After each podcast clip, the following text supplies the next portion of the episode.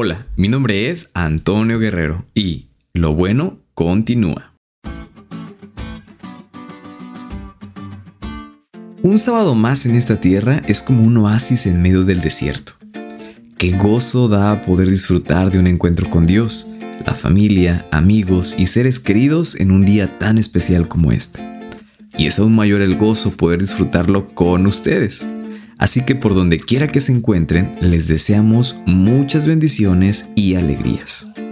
Lo bueno continúa en la lección de escuela sabática. Y digo lo bueno porque hasta ahora lo que hemos estudiado es bueno en gran manera.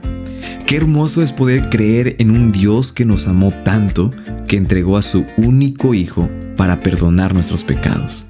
Y por medio de Él tenemos tan grande esperanza.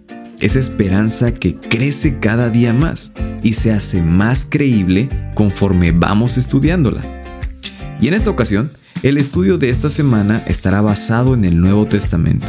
Y nos vamos a dar cuenta de qué manera en esta perspectiva Jesús sigue siendo la fuente de esperanza, la prolongación que impulsaron los patriarcas y los profetas en el Antiguo Testamento.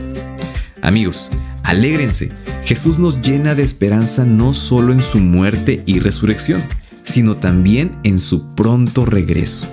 Y esta semana estudiaremos esa continuidad en su gran plan de salvación para cada uno de nosotros. ¿Te gusta? ¿Quieres aceptar este regalo y esta esperanza?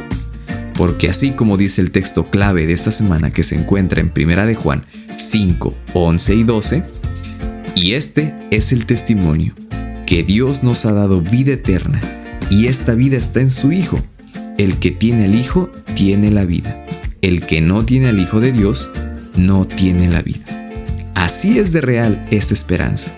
¿La recibirás? ¿Te diste cuenta de lo cool que estuvo la lección?